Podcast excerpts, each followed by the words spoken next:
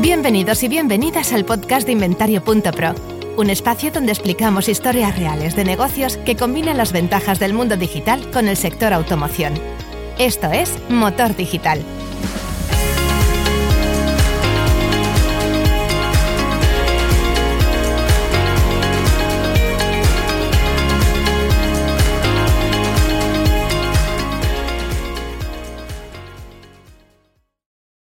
Hola, ¿qué tal? Bienvenidas y bienvenidos a un nuevo episodio de Inventario.pro. Eh, pasando ya el año de vida del podcast, muy contentos del feedback. Gracias a todos por los consejos, las aportaciones y por tanta gente que ha participado. Hoy tenemos a Francisco García Cervi, el CEO de la empresa del Grupo Cresta Nevada. ¿Qué tal, Francisco? ¿Cómo estás? Hola, muy buenas. ¿Qué tal?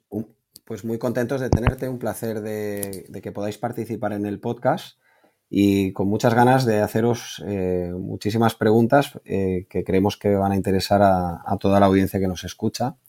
Y vamos a hacer un recorrido no solo por Cresta Nevada, por el grupo Cresta Nevada y vuestra historia, que me ha parecido súper interesante y que creo que vale mucho la pena que la gente lo sepa, eh, sino también un poco al estado general del sector y a una persona con tu conocimiento de mercado qué es lo que crees que va a pasar y qué es lo que tenemos eh, en los próximos meses eh, que, nos, que nos ocupan. Estamos grabando en el año 2022. Entonces, Francisco, si quieres, eh, yo empezaría por ti como persona y como empresario y que nos cuentes un poco la génesis de, de, todo, de toda tu aventura con Grupo Cresta Nevada y el, y el grupo en sí. Así que el micro es tuyo. Bueno, pues lo primero es agradeceros que, que os hayáis interesado en Cresta Nevada y en mi persona, ¿no?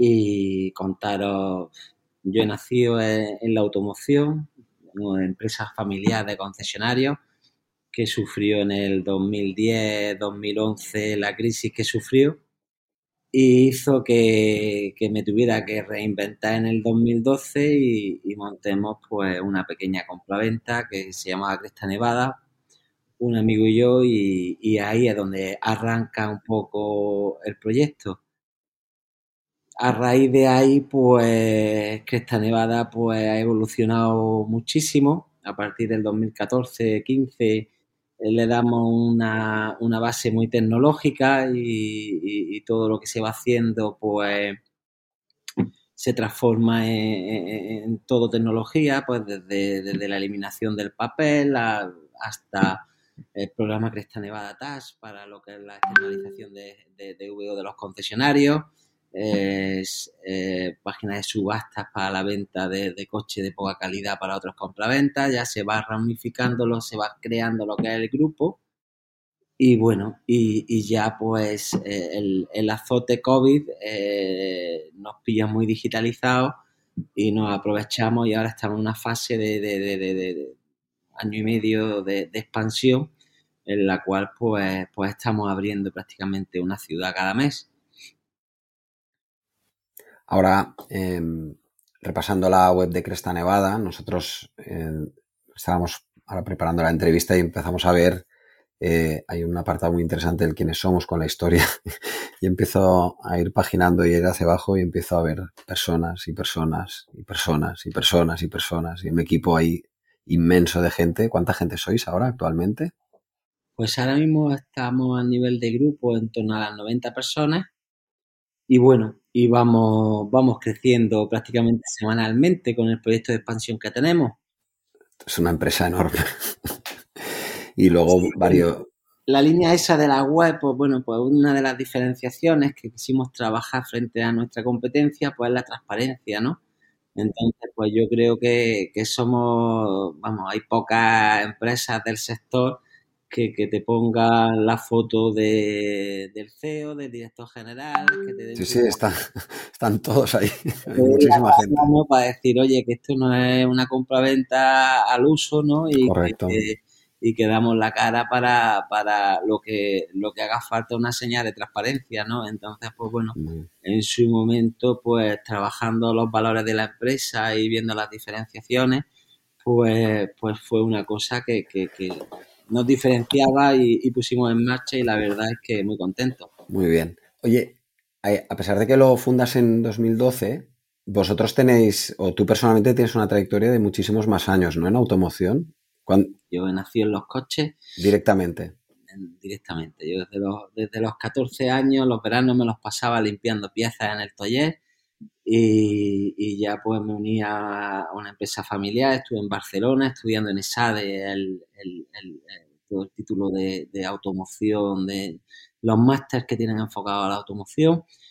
Eh, luego estuve en Alemania trayendo coches de importación, pero todo ligado a la empresa familiar.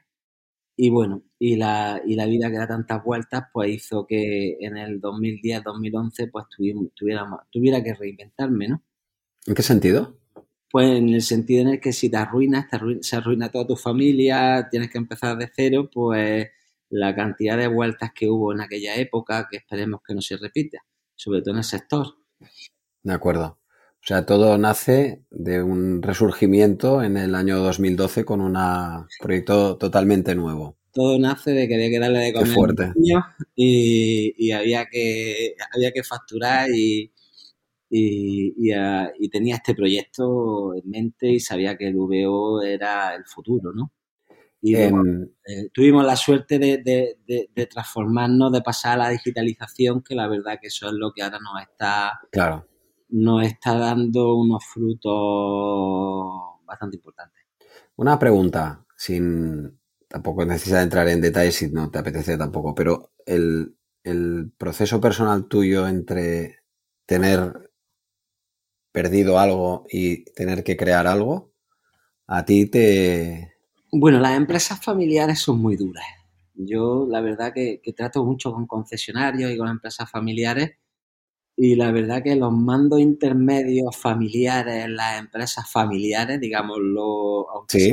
reiterativos, son terribles, ¿no? Porque no tienes, no eres ni empleado, ni eres jefe, ni eres, entonces, pues bueno, eh, eh, es una formación brutal, ¿no? Sobre todo cuando, cuando estás arriba y luego pues quiebra todo y, verlo y sabes, aprendes a hacer lo que se debe de hacer y lo que no se debe hacer. Y a raíz de ahí, pues nace Cresta Nevada y, y bueno, esto es un proyecto súper bonito y súper enfocado a, al cliente y, no sé, el peor año de Cresta Nevada pues probablemente sea el mejor año laboral que he tenido en mi vida. O sea, que de mi época anterior me refiero, porque, porque bueno, pues siempre un proyecto propio y, y basado en la experiencia que ha acumulado, pues, pues siempre, siempre gusta muchísimo. Em, desde el, desde el momento en que creas Cresta Nevada hasta el momento en el que descubres que lo mejor que podrías hacer es apostar a saco por digitalizar.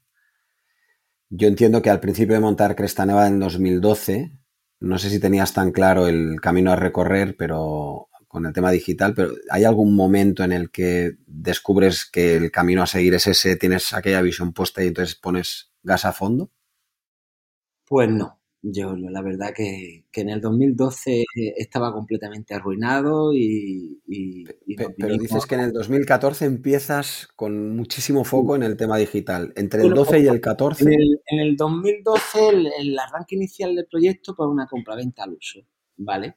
De acuerdo. Entonces, en el 2014 pues vemos una necesidad que hay en el mercado eh, que es el, el, al uso, al final está comprando coches en concesionarios, a particulares, en casas de subasta y tal, pues que es lo que nosotros hacíamos en ese 2012-2015, ¿no? Entonces, pues vimos una necesidad que había en el sector de, de, un poco de apoyo y externalización de todo el sistema de tasaciones y de gestión de los departamentos de VO en los concesionarios. Ahora entraremos en esto, es muy interesante. Y, y bueno, y ahí entremos sin digitalización ninguna, poniendo personal en cada concesionario que nos contrataba y tal. Y nos equivocamos, nos equivocamos y, y, y, y entremos, pues tuvimos la suerte de, contratar a un CTO y que todavía continúa con nosotros, ya tenemos un equipo, ya no tenemos una persona. Y, tuvimos la, la, suerte de conocer a esta persona que nos digitalizó aquello y a raíz de allí cuando algo en lo digital te sale bien, y más en aquella época, pues ya te engancha y ya... Es, muy difícil tirar para atrás. Es, terrible, Vamos, es muy bueno, pero, pero es terrible. Luego, pues bueno, pues todo lo que hayamos sembrado en el COVID nos vino, es duro decirlo, pero nos vino bien, ¿no? Nos vino bien y, y, y, y a raíz de ahí, pues, pues bueno, ahora definimos que esta como una empresa tecnológica especializada en automoción, ¿no? Es verdad, en, en vuestro sitio web, es verdad, en vuestro sitio web se lee y se deduce que tenéis una serie de soluciones para profesionales de automoción, independientemente del negocio de toda la vida de mostrar coches para que os los compren particulares. O sea, en, en una misma web tenéis los dos. Cuando dices el outsourcing de la función de tasación y de compra, o sea, el, el, engranaje tecnológico que habéis montado, por esto nos escuchan tanto compraventas como grupos de concesionarios. Yo creo que vale mucho la pena que expliques, si quieres, tómate tu tiempo en explicar qué es lo que hacéis, porque es eh, muy interesante lo que pone en la web, pero a lo mejor de, de, primera mano tuyo lo, lo, entendemos. O sea, tenemos un grupo de automoción y tiene una necesidad que es, entiendo, que es toda la salida de las retomas, ¿no? O sea, el, el, bueno, trabajo pues, de tasarle el coche, ¿no? Al... Los concesionarios, el programa Cresta Nevada TAS no, se basa en, en, en, lo que es la tasación de los coches que la gente quiere entregar como parte de pago y luego pues que nuestras tasaciones pues son en firme y una vez que entra el coche pues se paga el coche y se retira. Así tasación en firme en el sentido de que vais a comprar ese coche. Que vamos a comprar. Al precio que habéis dicho, sí o sí. Hemos dicho sí o sí. Para eso lo hemos tasado, ¿no? Entonces ahí nos diferenciábamos con la competencia que eh, lo que suele hacer es llevarse esos coches a subasta, unos ganan, otros pierden. Eh, pues bueno, había muy, había mucha polémica y realmente los concesionarios tienen muy buenos gestores de VO en general, pero a nivel de tasaciones, pues son especialistas en sus marcas, pero en el resto de marcas, pues tienen muchas mucha y lo que Y lo que ofrece o ofrecía en aquel momento Cresta Nevada era la capacidad de decir, oye, a mí me da igual la retoma que esté entrando de la marca que sea, que yo acabaré viendo. Vale, ahora el, el proceso de tasar el coche, ¿quién lo hace? O sea, la no, la, no la tasación, perdón, no la tasación, no la tasación, la inspección. Bueno, en ¿Quién, mira el... la primera fase, concesionarios nos contrataban y nosotros hacíamos lo que llamábamos el implante. Entonces, ¿El? Implante, no, no... implante es personal de Cresta Nevada que trabajaba en los concesionarios. Ah, ok. Vale, o sea, era, vale, era un, un vale, entendido. Era una, un outsourcing donde un, una persona físicamente estaba allí, ¿no? Claro, eso fue la primera fase. Y entonces, y, y, fíjate que trabajábamos, Telegram acababa de salir para, para como WhatsApp. ¿Qué año era? Eso en el 2014. Sí, sí, sí. Y Telegram acaba de salir, descubrí Telegram y nos pone limitación de almacenaje, ya, ya, ya. pone limitación de grupos, todo es online y tal, y llegué a tasar 200 coches al día por Telegram, era un 200 grupos. Me, me, mensaje, foto y, y, y vuelta de mensaje. Y, y, claro, y, aquello pues se, se, nos escapó a positivo de las manos porque... Eh, Oye, perdona, cada... perdona, Francisco, eso es digitalizar, ¿eh? Bueno, eh, lo que hicimos después sí fue digitalizar, eso fue improvisar. ¿no? Ya, bueno, pero, pero, pero ya no había ni teléfono ni, ni, o sea, esto ya era digital, fase 1 improvisar sin un duro, ¿no? Porque la digitalización, pues también hay que tener cuidado. Sí, sí. Y, y, muchas veces, pues bueno, ¿quién mejor que vosotros no sabéis lo que es implementar y desarrollar programas? Sí, señor. Sí, señor. Sí, señor. Es, es muy difícil y, y, cualquier error, pues, pues bueno, pues tienes que empezar de cero y... Sí, sí. Entonces, pues, a raíz de... Eh, Telegram nos ayudó a, a, a validar el modelo, ¿no? De tasaciones, pero claro, crecimos muy rápido, muy rápido, se nos escapó un poco de las manos cuando nos vimos en toda España contratando personal para implantarlo en diferentes concesionarios en toda España. Eh, en dos años se fue corriendo la voz, un grupo, otro grupo, otra cadena de marcas, eh, y, fue una locura. Y ahí vimos que nos equivocábamos, que no éramos escalables, si teníamos que contratar personal a distancia. Ese, ese es el problema que tenía, que no era escalable. No podíamos coger concesionarios pequeños porque no nos daban claro. volumen como para amortizar a una persona para tasar coches. Y ahí fue cuando, pues cuando le conocí a un programador informático y le dije, tío, mira lo que hacemos en Telegram. Y dije, oh Dios mío, eh, eh, no, Telegram no os corta, eh, estáis usando datos, no os corta Telegram por hacer esto, pues no, no nos corta y, y, es genial y tal.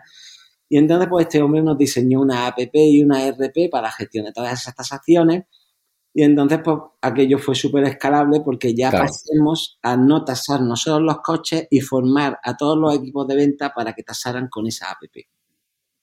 Muy, muy interesante. Y en esa app en siete años ha evolucionado pues brutalmente, ¿no? Porque pues de primeras era una app nada más que para dar datos y tener un reporting de esos datos que dábamos y ahora pues es un programa de gestión para todos los concesionarios que nos contratan porque no dejan de tener las tasaciones por cada vendedor en tiempo real, lo que está haciendo cada vendedor lo ve, las estadísticas de tasaciones por vendedor, lo que hace, el cierre, no cierre, ya damos un O sea, les, servís a... Vale. O sea, tú le sirves al grupo de concesionarios o al concesionario que te contrata los, los KPIs para, para saber eh, el rendimiento de esa línea de negocio, que en el fondo es una línea de negocio. Claro, entonces ellos y el jefe de VO, en vez de estar en la calle tasando coches, pues está, tiene una pantalla abierta nuestra y está viendo los coches que está tasando cada vendedor. Incluso en cualquier caso puede él intervenir, tienen varios post chat y, puede intervenir y, subir una tasación, modificarla, cambiarla, porque no nos metemos en lo que es su negocio. Nosotros damos un servicio, en algunos casos pues nos pagan por él, en otros como nos dan el porcentaje de ventas que, nos, que acordamos, pues tampoco lo cobramos, ¿no? Entonces, ahora esa app ha evolucionado, ya está sincronizada con tráfico, ya está sincronizada con, eh, con Carfax, ya está sincronizada con todo. Entonces, en tiempo real, pues, pues ya está sincronizada con coches.net, pues nos va dando valores y, se tasan pues una burrada de coches. Luego tenemos el call center, que es el que hace seguimiento a todas esas tasaciones y a, que todo funcione correctamente. Y ahí nace la digitalización, nos enganchamos a eso y ya pues, pues en vez de tener una web normal, tienes ya una web de HTML, ya pues igual mm, vas sincronizando procesos que antes tenías que subcontratar, de comunicación con, con plataformas, vas sincronizando, vas haciendo todo el tema de los pedidos digitales, va sincronizando todo el tema digital con las financieras para que sea todo mucho más rápido. Eh, y ahí, pues bueno, pues, pues tuvimos una evolución pues, pues brutal en, nuestro último proyecto, que además es, es una burrada porque hemos diseñado una app para los clientes que nos compran un coche y pueden ver, eh, al crecer en tantas ciudades diferentes y tan rápido, pues, pues todo el tema de la gestión de las garantías era un un galimatías, ¿no? Muchas llamadas a un sitio, a otro. Pues nada, tú compras un coche y tienes una app, la app tiene el historial de mantenimiento del coche, tiene el manual de usuario, los papeles del coche, el seguro te lo hagamos nosotros o lo suba el cliente porque lo haga por su cuenta y un bot chat con el departamento de, de, de, atención al cliente en el cual cualquier consulta que tengas la escribes, te mandamos al taller para la garantía, para gestionar, no está sirviendo también, o sea, vamos muy evolucionando eh, eh, eh, en todo el tema tecnológico. Muy bien. Qué fuerte. Y entonces la empresa muta y en vez de tener outsourcing de personal físico, lo conviertes en un servicio. Ya con un solo perito, ya no me dependía de un solo concesionario. Y por tanto, el, dar precio eh, lo puedes centralizar porque todo se comunica de una manera mucho más fiable, se gestionan expedientes de compra, y ya se resuelve con un compromiso en firme y el grupo de concesionarios tiene la segunda pata para acabar de cerrar la venta, que es el coche que quieres vender, pero el coche que te quieren que compres, resuelto en ese momento. Tenemos grupos de concesionarios que tienen 10 o 20 concesionarios y un solo jefe de VO puede ver en una pantalla la actividad de, sus 70 vendedores en tiempo real. Entonces, al final, el concesionario. La, bajada de costes operativos es. Tuviera que poner el concesionario a un tasador en cada tienda que tenga. Ni que sea tiempo parcial, o sea, es inviable. No, y aparte la rapidez, ¿no? La rapidez y, el, la evolución de, esa tasación y que además una sola persona pueda ver que nuestras tasaciones son buenas o pueda intervenir en cualquiera en tiempo real, a la misma vez que está tasando el coche el vendedor. Entonces hay una comunicación ahí a tres bandas que funciona muy bien. Funciona muy bien porque, porque te falta la pata central que es la que acaba de, de resolver la valoración a partir de la información que le ha pasado el coche, la valoración del coche, porque tenéis que hacer una oferta en firme. Claro. Y entonces, entonces esto es un equipo que puedes centralizar en un punto de España. ¿Dónde está? ¿En, Granada mismo? En Murcia. En Murcia tenemos el call center. Al final, como hemos ido creciendo, vamos diversificando un o sea, tú, tu centros opera, tu centros opera, o sea, la sede es en Granada, ¿no? Es donde nace todo el proyecto. Tienes la parte operativa en Murcia y luego ya eh, eh, sedes. Esta Nevada TAS, eh, antes del COVID, era un pilar. después del COVID había una evolución brutal en Cresta Nevada, ¿no? Entonces, Cresta Nevada TAS era, antes, del COVID, nos suponía el, el, el 80% de las compras del grupo.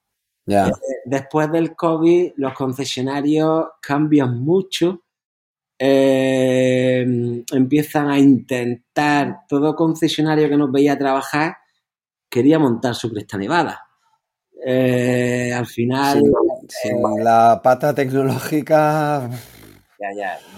se hace... duro, Al final, después del COVID, pues bueno, pues la pata Cresta Nevada TAS sigue y sigue funcionando pero Cresta Nevada crece mucho más rápido de lo que crecía el proyecto Cresta Nevada TAS, porque al final eh, eh, eh, crecer en Cresta Nevada TAS, pues no podíamos crecer más de un 15, un 20% anual y, y Cresta Nevada desde 2014, quitando el año COVID que no llegamos a duplicar facturación, siempre ha duplicado la facturación anualmente, o más de duplicar, incluso triplicar.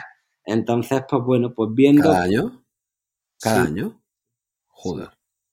Sí, sí. Entonces, pues viendo que, que esta TAS viene el COVID, los concesionarios bajan en ventas, luego viene el tema de los componentes, eh, los concesionarios intentan quedarse cada vez con más coches, pues hemos mantenido el volumen, hemos mantenido el volumen, hemos seguido creciendo porque crecemos a base de recomendaciones, no es una no es, antes del 2000, eh, antes del COVID, pues íbamos a los congresos de Faconauto, íbamos a todos los sitios para, presentar el programa, pero la verdad que ahora crece de una forma orgánica que también...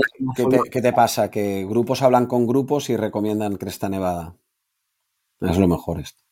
Entonces, pues a raíz de ahí esa línea va creciendo con su línea, pero pues después del COVID pues se, se crean líneas de compra diferentes y, se sigue incrementando en volumen de compra y en el volumen de venta.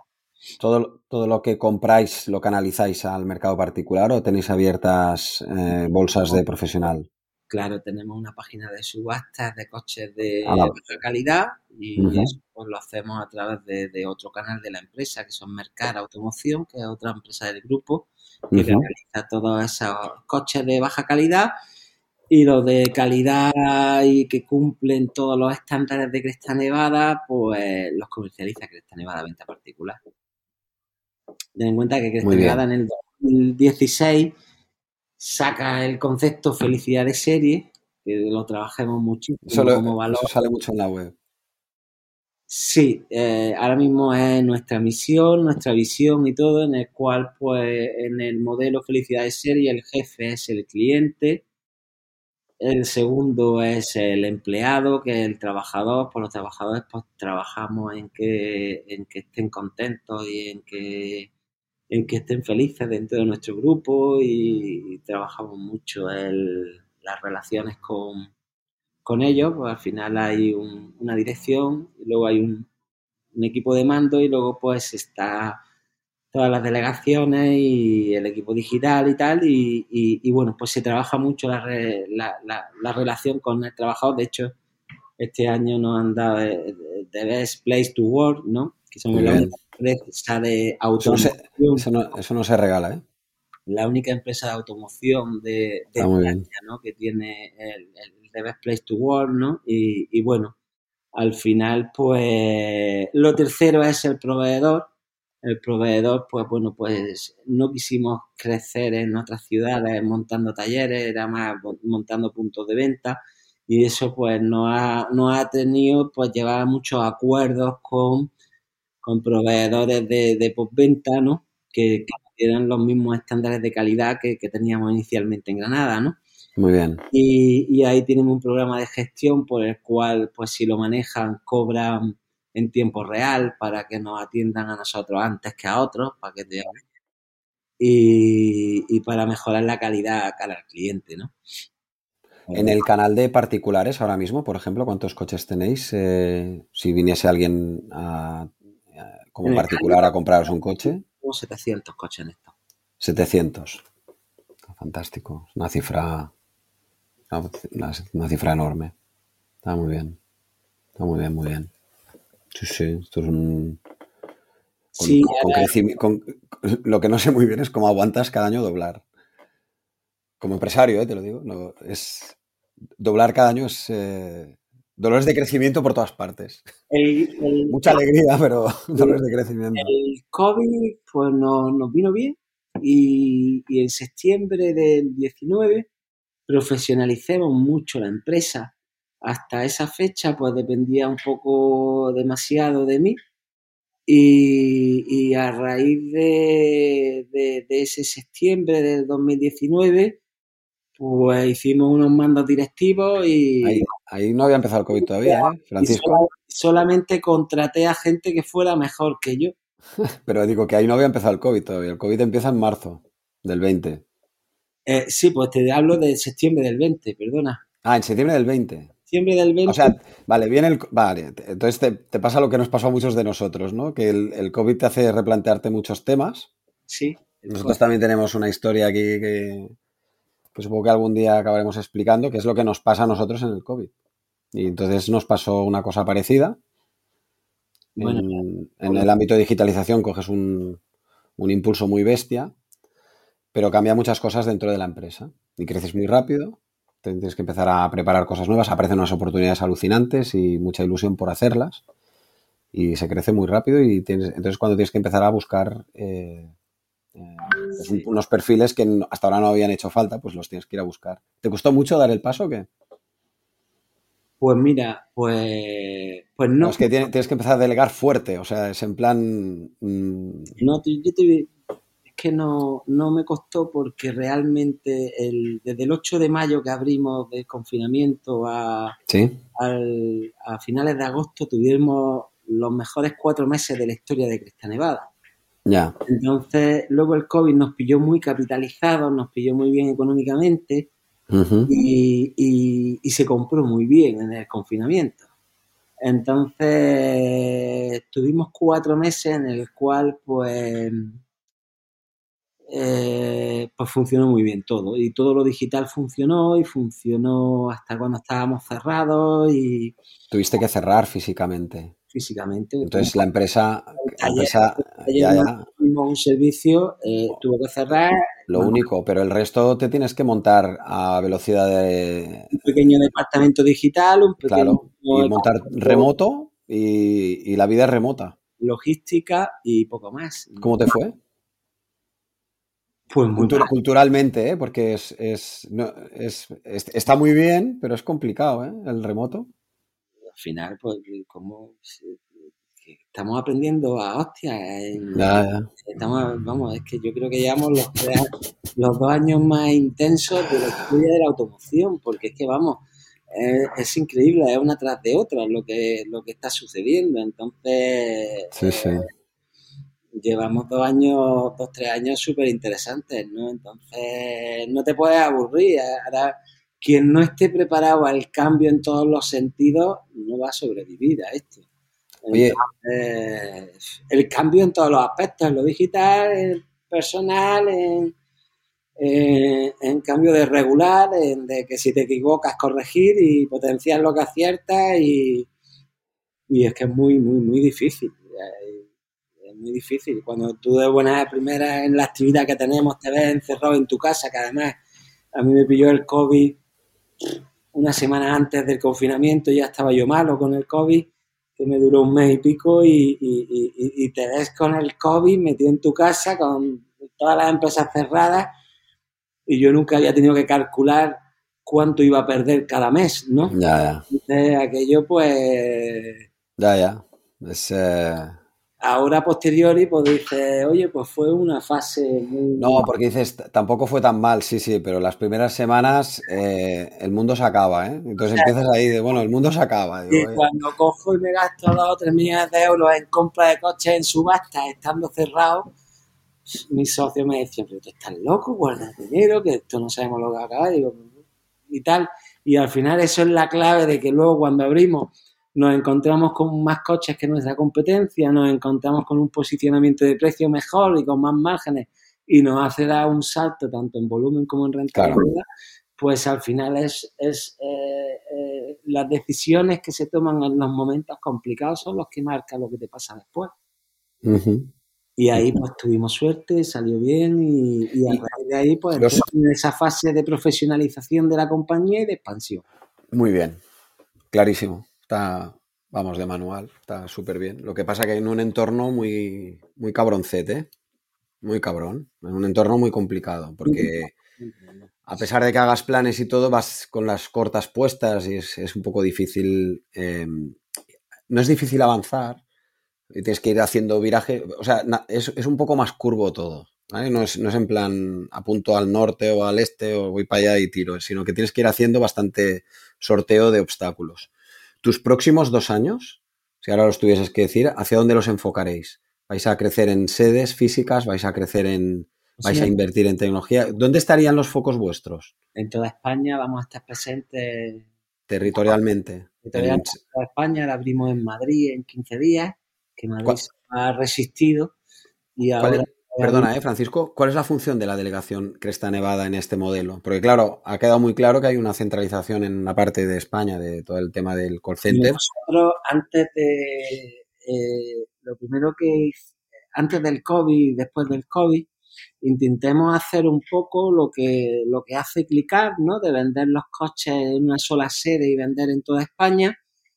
Pero vimos que el coste de captación de lead con el cierre eh, era, era tremendamente alto, me explico, y como esto no era una startup, sino que era una empresa en la que hay que darle una rentabilidad y una funcionalidad, pues, pues vimos que, que, costaba demasiado el coste de adquisición del cliente, de entrega, de, eh, era demasiado costoso al entrar en un modelo 100% venta online como está intentando aplicar o como está intentando, intentando autogiro, ¿no?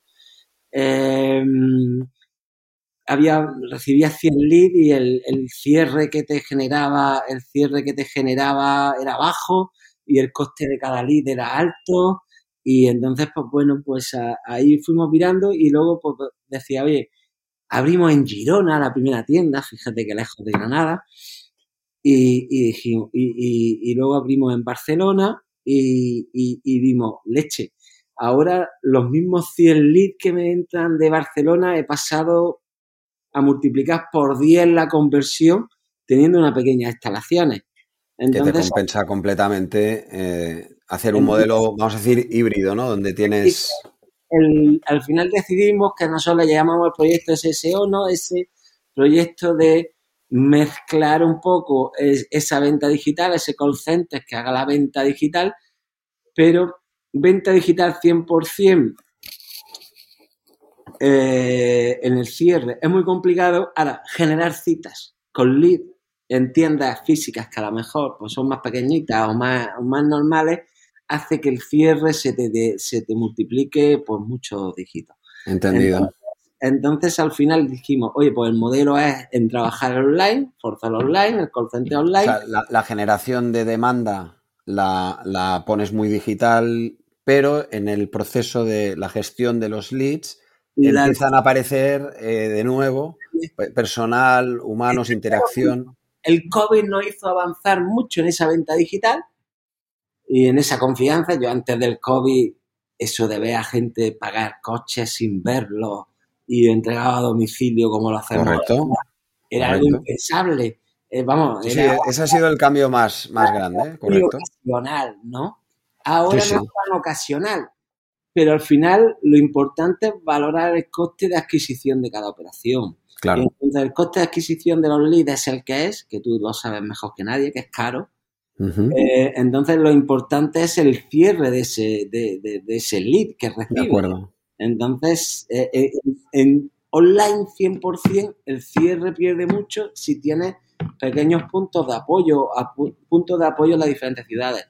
Entendido. ahí abrimos, vimos que, era tan diferencial que cada tienda que abríamos era rentable a los tres meses y, amortizaba gastos. Entonces, pues ya pues abrimos Girona, Barcelona, Sevilla, eh, Málaga, Murcia, ahora hemos abierto Elche en Alicante y, acabamos de, poner en marcha Tarragona y, bueno, en Madrid, que esta Nevada TAS en un principio en, lo que es Cataluña fue muy, muy, muy acogida y entonces pues por eso iniciamos la expansión en Cataluña porque pues nos sobraban coches por, por el vía Cresta Nevada TAS, ¿no? Entonces Cataluña tuvo mucho más acogida que, que Madrid, que sí que Madrid nunca hemos dejado de estar, pero pero no, no terminábamos de tener el volumen que, teníamos en Cataluña y al final, como crecíamos tanto, pues decíamos, oye, ¿por qué nos vamos a centrar en algo nuevo? Si esto funciona y crece solo, vamos a centrarnos en hacer bien lo que crece solo. y, a raíz de ahí, pues, pues por eso iniciamos un poco la andadura de expansión en Cataluña, Andalucía, Levante, y ahora pues, pues abrimos en Madrid. En Madrid habrá que abrir varias tiendas, pero, pero la primera, pues, la abrimos ahí en Getafe y vamos a ver cómo nos vamos adaptando al proyecto Madrid. Y en cada delegación entiendo que también aparece Cresta Nevatas como teniendo a la delegación como cliente, es decir, el, que viene con el coche viene a comprar y a, traer el suyo. te creas, está diferenciado, son, son proyectos, nosotros trabajamos todo por proyectos, ¿no? Entonces, que esta Nevada Tasa es un proyecto, eh, el departamento digital es otro proyecto, el proyecto... Pero, si yo voy a una delegación de Cresta Nevada con mi coche a cambio, eh, me tiene que atender... Eh, pero bueno, eso no tiene nada que ver con Cresta Nevada TAS. Nosotros ahora mismo compramos muchos coches a particulares. Ah, vale, lo hacéis como una operación específica de una compra y venta de toda la vida. Está vale, ya te he entendido. la estandarización del servicio de acuerdo. a concesionario pero, no es usuaria de ella el propio Cresta Nevada. Bueno, sí, porque está dentro de... La, ¿Tenéis toda la maquinaria de tasación montada? Claro, tenemos la integración de ah, todo. Ah, vale, vale, ahora sí, ahora sí, ya está. Digo, qué raro que no lo tengáis. Bueno, vamos a hacer nosotros, vamos a, a la calle lo digital. Por eso te digo que tu propio, tú, eres tu propio cliente cuando, cuando tienes la tecnología para eh, tasar remotamente, pues en ese caso desde el, desde el call center, pues ya le atienden. Vale, perfecto. Oye, que vaya montaña rusa, ¿no? Vaya viaje. Sí, sí.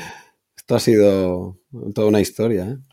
Esto toda una historia. Muy bien. Oye, tú, Francisco, con todo lo que has vivido, ¿tú qué le recomendarías? Vamos a separar los consejos. ¿Qué le recomendarías a los compraventas que están pensando en qué más pueden hacer? ¿Y qué le recomendarías a los grupos de concesionarios ante los retos que les tienen? Porque son dos problemas muy distintos en un caso y en otro, desde mi punto de vista. Aunque tengamos a lo mejor a veces el vehículo de ocasión en el centro, los problemas empresariales de los grupos de automoción, los problemas empresariales de los compraventas son distintos. Si tú te atrevieses a diferenciar los consejos entre los dos, ¿cuál sería tu mejor consejo a los dos? Bueno, en compraventa hay un abanico demasiado grande como para aglutinarlo todo en un mismo paquete.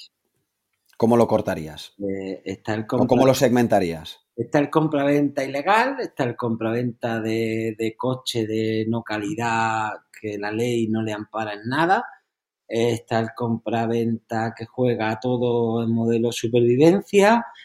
Bueno, tú los conoces mejor que yo, ¿no? Que se, puede segmentar perfectamente. Eh, y luego, pues, eh, eh, está el compraventa que trabaja en los valores y en diferenciarse del resto, ¿no?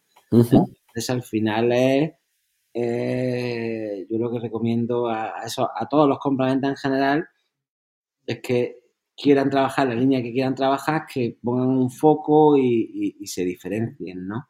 Está claro que la ley está muy mal hecha para, para, los coches viejos, ¿no? Porque a mí, ¿qué tardaría en montar una marca blanca de Cresta Nevada para vender coches con más de 8 o 10 años, ¿no? Pero es que la ley está, eh, está provocando que haya un mercado ilegal ahí brutal que lo están alimentando diferentes plataformas y, hay un mercado ahí de autónomos compraventas que están vendiendo como particulares y, gestionando y tal, que me parece terrible, me parece alucinante que nosotros, los compraventas que seamos un poquito grandes o, que hayamos pasado a ser grandes empresas, eh, eh, estemos los vigilados que estamos siendo, ¿no? Y, ese, ese, volumen de ventas de coches de más de 8 años que esté desregulado, ¿no? Por, ejemplo, en Francia, eh, eh, ese perfil de coche se puede vender eh, a nivel compraventa bien negociando las garantías y se puede vender un coche diciendo que tiene un fallo, ¿no? Y acordando con el comprador el fallo que tiene, ¿no? Aquí en España es toda la ley de garantías y está provocando un mercado ilegal en el coche antiguo que, que no entiendo. No, puedo entender cómo ahí nadie entra y ve ese, ese perfil. Yo cuando veo la burrada de coches que vendemos en ese canal, a los precios que lo vendemos y que encima a ellos les va bien y ganan dinero y tal, yo, yo es, es eh, veo plataformas como BCA, como Auto1, que están haciendo ahí su oro con ese perfil de comprador, de compraventa que, que, claro, eh, hay un mercado ahí enorme, pues entonces pues, pues, pues, pues es rentable, pero la, la, ley no, no le ampara y le hace ir al límite en todo, mientras que si la ley lo acompañara un poco, se regularía mucho más ese mercado, el, eh, incluso se regularía y entrarían actores un poquito más grandes a trabajarlo y, ahí se reduciría el, coche viejo, el coche, el coche que es inservible, que ahora se vuelve a revender y a revender y a revender. Eh, bueno, es una línea que, según el perfil de compraventa, la única factor es diferenciación, de atención al cliente, diferenciación en digital, diferenciación en que, en que el mercado es muy grande entonces, aquí hay grandes actores que, que, son espectaculares, que, que, nos sirven de ejemplo a todos. Algunos los has entrevistado tú ya. Y, Han, explicado cosas que, en líneas generales, cada uno se ha hecho el camino a su manera, pero son clavado a lo que has decidido hacer tú, de poner el foco en, pues a veces en algunos con más foco en digital y otros menos, pero todos han hecho lo que has dicho tú, que es la diferenciación y el y trabajar bien operativamente, es un negocio de... No sé si estás de acuerdo, pero vamos, seguro que sí, porque si no... Es genial. Es, un negocio de mucha operativa fina. O sea, si tú haces la operativa y tienes las mediciones correctas, tanto en digital como en el físico, es un negocio de... de... Lo que está pasando, porque al final con compañías como Flexicar, Ocasión Plus, eh, Clicar, eh, eh, yo lo que quiero es que lo hagan bien, porque es muy importante que la imagen del VO en España, que viene tan dañada de, de antes del 2008-2009, que, era, que se permitía casi que todo, y se dañó mucho eh, en aquella época la imagen del VO, Sí, yo creo que eso sí que está mejorando a pasos agigantados. Y, en confiar que el VO te lo puedes comprar. Me alegro cada vez que veo el hormiguero y veo empresas de VO que están copando sobre fabricantes y sobre grupos, es que me alegro profundamente. O sea, eh, eh, para mí no...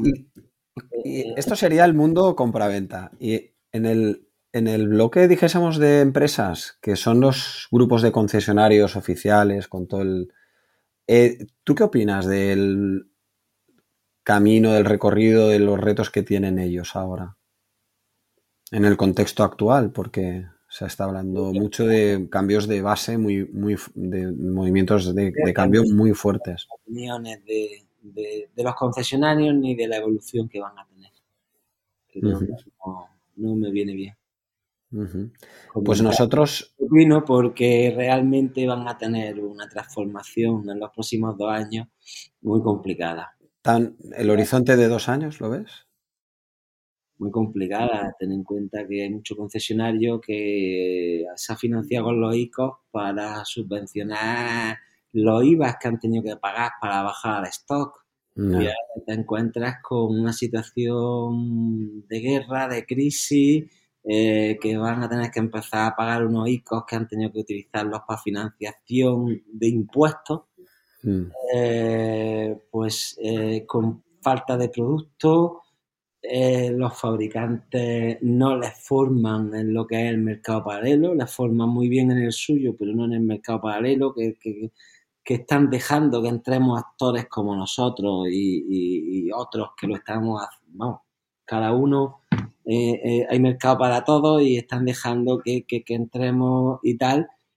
Y bueno, es que no, no, no, no puedo dar mi opinión real porque es que es devastadora, ¿no? Entonces, entonces a mí me han contratado algún fabricante para, para que le ayude a, montar su línea de VO y, mira que me pagaban bien en las reuniones ¿eh? y, no eh, en varias no he durado más de una hora o dos horas porque lo primero que preguntaba es, oye, ¿alguien de aquí ha vendido o comprado un coche de segunda mano alguna vez en la vida? Y salas de seis o siete personas, que era gente súper inteligente, estudiosa y probablemente con currículum, muchos currículums pues estaban diseñando programas de VO cuando no habían vendido ni comprado ni financiado un coche en su vida, ¿no? Y, claro, el decirle a ese perfil de gente, oye, tenéis gente en vuestros concesionarios de VO que es maravillosa, que aquí es donde la tendréis que sentar para desarrollar un programa de VO. Y como les sienta mal y no escuchan lo que no les interesa, pues, pues no han desarrollado bien esa red de VO. Ahí está marcas que se reinventan cada año, sacan nombres nuevos a su programa de VO y bueno, ahí va, invirtiendo.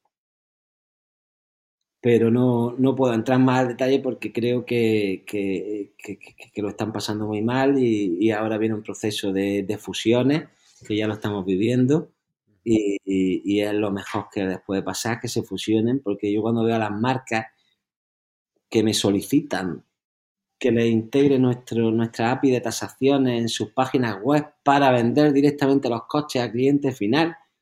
Digo, pues ya no solo tienen el problema del suministro, no tienen solo el problema del renting, que va a crecer en España a lo bestia, sino que ahora las marcas mm, ya están buscando la forma de vender directamente el coche a particular y utilizar la red de ellos para entregar los coches con un, modelo, de margen. Cuando le han obligado a hacer instalaciones millonarias, para poner su actividad en marcha.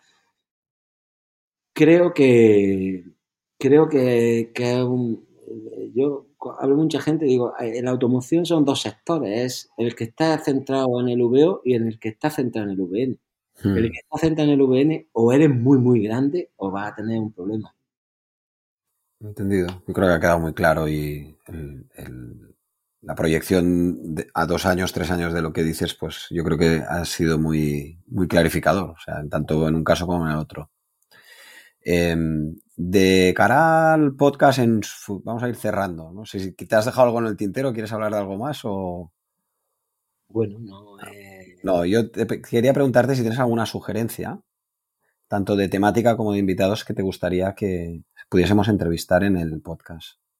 Siempre teniendo en cuenta que nosotros nos dirigimos no a cualquier persona del sector de automoción, sino a los profesionales del sector de automoción, que ya que son los concesionarios, digamos, los que los que tienen que analizarse un poquito más y tienen que evolucionar más bajo mi punto de vista que el compraventa, pues según el donde ponga el foco, pues tiene una línea de negocio, ¿no? Como he dicho antes. Pero los concesionarios, pues bueno, pues al final que esta nueva ATAS me ha permitido conocer prácticamente a muchos gerentes y muchos propietarios de, toda la red española de concesionarios. ¿no? Si, no quieres decir nombres, me lo dices fuera de antena, pero ¿te, gustaría que entrevistásemos a gerentes? Hay gente, mira, hay gente, amigos como, como Rubén de Carjao del grupo de Barcelona y tal, que, que, sería fantástico que los entrevistaras porque sí que puede ayudar con cómo están llevando la evolución del coche nuevo eh, sí que pueden ayudar a otros. Y hay otros que no conozco tanto, que me parecen un ejemplo como, como Manuel, de hermanos Crespo Hijo, esta gente que tiene la, Mercedes y tal. No los conozco bien, realmente hemos trabajado muy poco con ellos, pero me parece el proyecto digital en venta de nuevo, me parece para quitarse el sombrero. ¿De quién has dicho? No, te he oído bien. Hermanos Crespo Hijo, la Mercedes. Ah, hermanos Crespo eh, me parece espectacular, don Manuel y tal. No tengo el gusto de conocerlos, pero lo Ah, admiro. lo miraré, sí, sí, muy interesante, ya lo miraremos. Cuando veo que un concesionario tiene más seguidores en Facebook que la propia marca, me llama la atención, ¿no?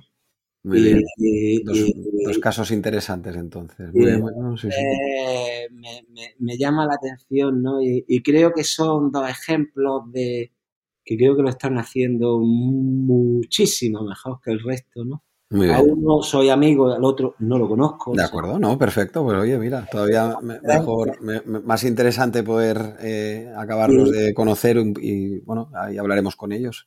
muy bien. Em, pues vamos a ir cerrando, Francisco. Francisco García Cervi, CEO del grupo Cresta Nevada.